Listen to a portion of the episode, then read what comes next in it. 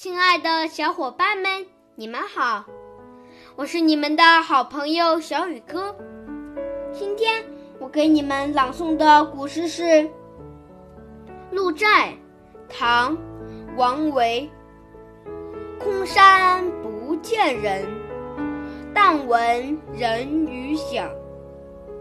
返景入深林，复照青苔上。这首诗的意思是：空旷的山谷不见人影，只是隐隐约约听到有人说话的声音。夕阳的余晖映入幽深的密林，又透过枝叶照在青苔上。好了，今天的古诗就朗诵到这里，明天见。